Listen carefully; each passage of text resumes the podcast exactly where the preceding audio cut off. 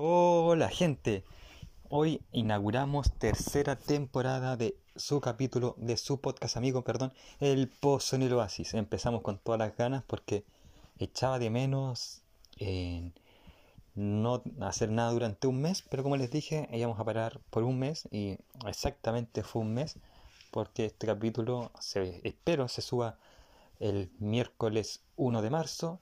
Entonces con esto ya damos iniciado la tercera temporada de El Pozo en el Oasis. Y no sé si este capítulo alcanza a ser transmitido también en YouTube. Eh, dije lo iba a intentar resolver en un mes, pero lamentablemente no se ha podido. Eh, por lo menos desde que estoy grabando esto, que es el domingo anterior, domingo 26 si no me equivoco, no he visto la fecha. Pero espero, yo creo que sí va a estar disponible. Cualquier cosa igual, atento a las redes sociales, Pozo o Asispod en Instagram. Y ahí van a poder saberlo con mayor claridad. Ahora sí, partamos con el capítulo de hoy, que es un capítulo que ya les había comentado de nuevo en Instagram, así que tienen que ir a Instagram, voy a tratar de usarlo más seguido. También aprovecho de decir que en el Instagram he estado diciendo que hay un casting hasta el 14 de marzo para unirse al nuevo espacio DC o integrar el espacio Marvelita y para ello tienen que unirse a solamente seguirme en Instagram y comentarme por mensaje interno o al correo pozo o cuál es su personaje favorito tanto de DC o si se quiere unir al espacio, dependiendo del espacio que quiera unirse, si se quiere unir al espacio DC, me dicen cuál es su personaje favorito de DC, si se quiere unir al espacio Marvelita, me dicen su personaje favorito de Marvel, y si se quieren estar en ambos espacios, me dicen el personaje favorito de ambos editoriales. Dicho eso, partamos con el capítulo de hoy, que también lo había anticipado en mi tiempo de vacaciones en el Instagram y puse una encuesta si ustedes querían que les resumiera de qué se trataba, que es el espectáculo de El Circo du Soleil, el Bazar, que se hizo acá en Chile en febrero, no me acuerdo qué fecha, pero acá viene este capítulo dedicado entonces a lo que es el capítulo de eh, o lo que fue este show del Circo du Soleil.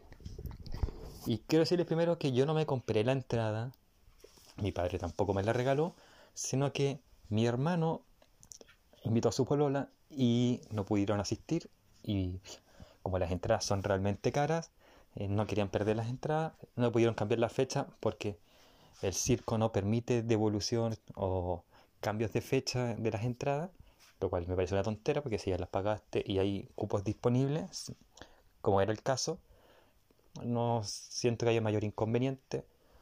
Te creo si no hubieran cupos, pero no era, de nuevo eh, la consigna de esta ocasión. Pero fue beneficioso para mí porque pude ir al show. La entrada más barata costó 45, ni idea cuánto cuesta la más cara, pero y es bastante caro. El show fue bueno, pero no para 45 mil pesos, sobre todo considerando que eh, tienes que pagar estacionamiento, porque a la hora que termina no hay metro ni micro, entonces es difícil no ir en un vehículo. Yo no sé manejar, así que afortunadamente fue mi papá. Y ya la entrada te cobran 11 lucas, casi 14, entonces, perdón, casi 15, era entre 11 y 15, no me acuerdo. Entonces ya te gastaste 60 lucas estoy hablando de lo más barato, que lo más caro debe haber sobre las 200, me imagino, calculando. Estuve bastante alejado de, de lo que es el círculo, de hecho círculo viene por círculo, eh, y si bien fue fácil ver, no, hubo problema de vista. esto es para deducir por qué digo que la entrada más cara había costado sobre 200. Eh, Después uno quiere comprar ciertas cosas, sacarse ciertas fotos. Eh, y todas las cosas que vendían eran bastante caras, salvo quizás la hamburguesa que comí, que era esta Not Meat, eh, estaban en un buen precio porque era un buen tamaño, pero además era bastante caro. Pues, ejemplo, un tazón de recuerdo, de estos tazones que cuestan 10 lucas, perdón, 15, 20 lucas, y ya está ya, es bastante caro ahí estaba a 45 o sea la inflación por las nubes Entonces no compré ningún recuerdo más que unas fotos que en las cuales yo estoy, en las cuales yo aparezco, así como miren cómo es el circo, o las típicas fotos que uno se saca eh, y de las que son gratis y no hay que hacer tantas filas. Eh, y algunas que saqué en el show, pero como desde el show no se puede sacar flash, no se puede usar flash, perdón, no se ven bien. Dicho eso, eso fue otra cosa que me llamó la atención para mal, pero esta vez no es culpa de, la organización, sino que de los simios que fueron el, mismo día que yo, que es eh, que dicen al principio que por favor no saquen flash porque pueden distraer a los artistas, ¿cierto? Eh, porque los flash en realidad molestan. ¿Y qué hace el 50% de los simios que van a ver el show? Exactamente, sacar fotos. Eh, siempre eso de ya la contra que tenemos los chilenos. ¿ah? En fin, el show es bastante bueno. En la estética del circo, ya desde afuera, es bastante llamativa. No es como una carpa típica de circo, así como más chiquitita, o, como son las carpas de un circo normal.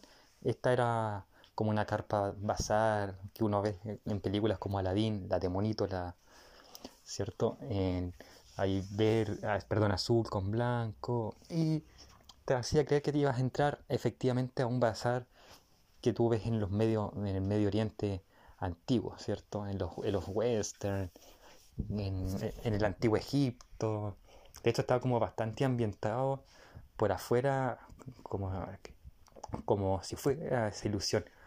La carpa ahí como de nuevo, eh, bastante bonita y que te hace creer que vas a entrar a un bazar. El show también es más o menos como la esencia de, los shows de, los bazares, donde había una variedad de cosas y no, y no una historia que, de trasfondo, más allá que los payasos sí tenían su historia de de, un drama por un sombrero que supuestamente daba poderes y manejaba todos los shows que se, iban a ir viendo a medida que, avanzara.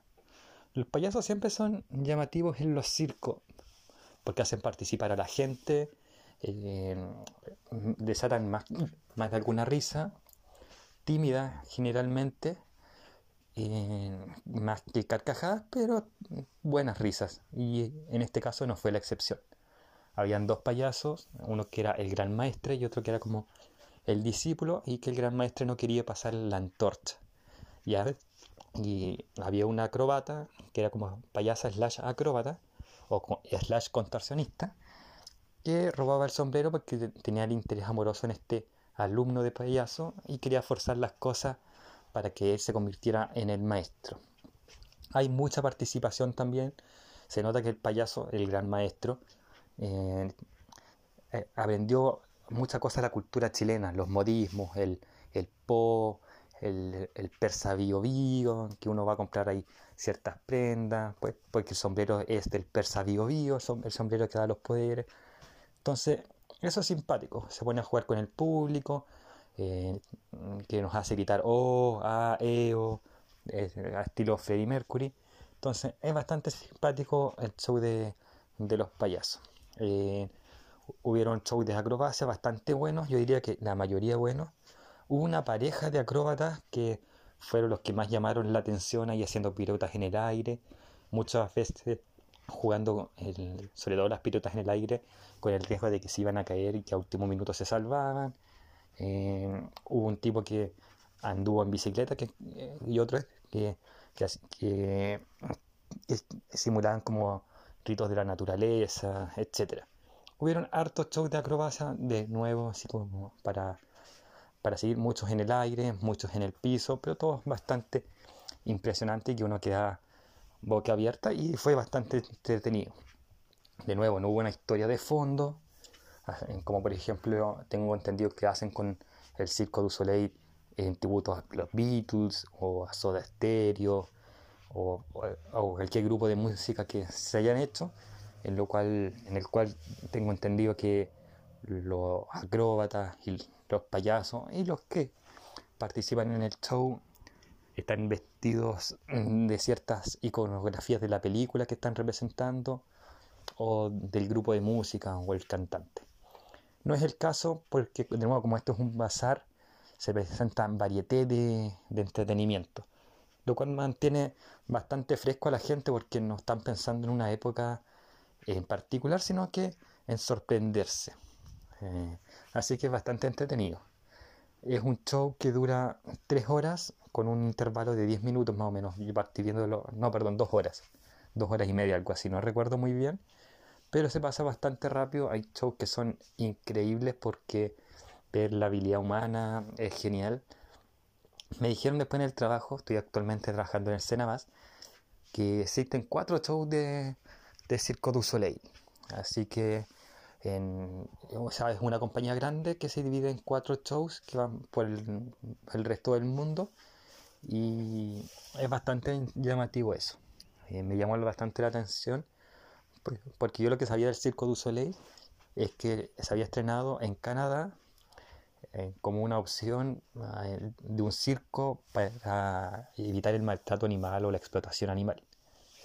Y que por eso había nacido, que ese había sido su fuerte inicial, el hecho de que eh, no ocupaban animales. Ahora la gran mayoría de los circos, creo que el 90% de los circos no ocupa animales y su nombre ahora más que nada es porque es, es un exceso de acrobacia o de show de acrobacia más que los payasos y que ya se habían ganado cierto prestigio internacional por haber innovado en lo que es los circos. Pero bastante entretenido el Circo du Soleil.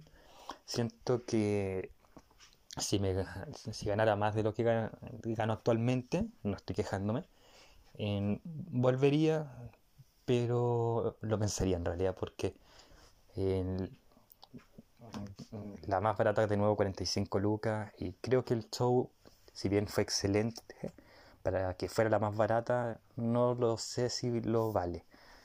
Eh, eso ya depende de cada uno. Pero eso es más o menos lo que les puedo decir. Un show que es bastante espectacular.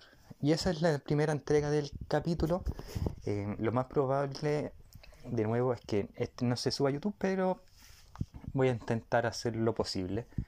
Así como también le he hecho mandar un saludo a los chicos de Mucho Verso, especialmente a Esteban que me está creando un soundtrack para tirarlo más adelante junto con los capítulos de El Pozo en el Oasis.